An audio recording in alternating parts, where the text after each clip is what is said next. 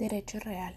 Según la escuela clásica representada por los juristas Auri y Rao, el derecho real es un poder jurídico que se ejerce en forma directa e inmediata sobre un bien para su aprovechamiento total o parcial, siendo este poder jurídico oponible a terceros. Existen cuatro elementos del derecho real. 1.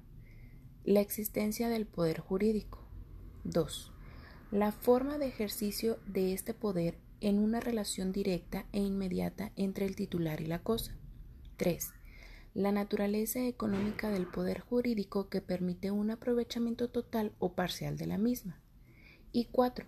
La oponibilidad respecto de terceros para que el derecho se caracterice como absoluto y valedero.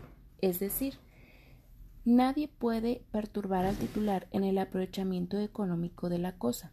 Si es perturbado, el titular tiene la acción que se llama persecutoria para recuperar la cosa cuando es desposeído. Esta acción es propia y exclusiva de los derechos reales. Además, el carácter absoluto del derecho real y su posibilidad de oponerse a terceros confiere un derecho en preferencia. Hay dos principios del derecho real. El primero, que nos dice, el primero en tiempo es el primero en derecho y el segundo otorga preferencia sobre los derechos reales de inferior categoría, es decir, si se constituyen diversas hipotecas o diversos usufructos, el que es primero en tiempo es primero en derecho, pero cuando los derechos son de diversa categoría, cuando los hay de mejor calidad que otros, la preferencia se determina por naturaleza del derecho y no por el tiempo.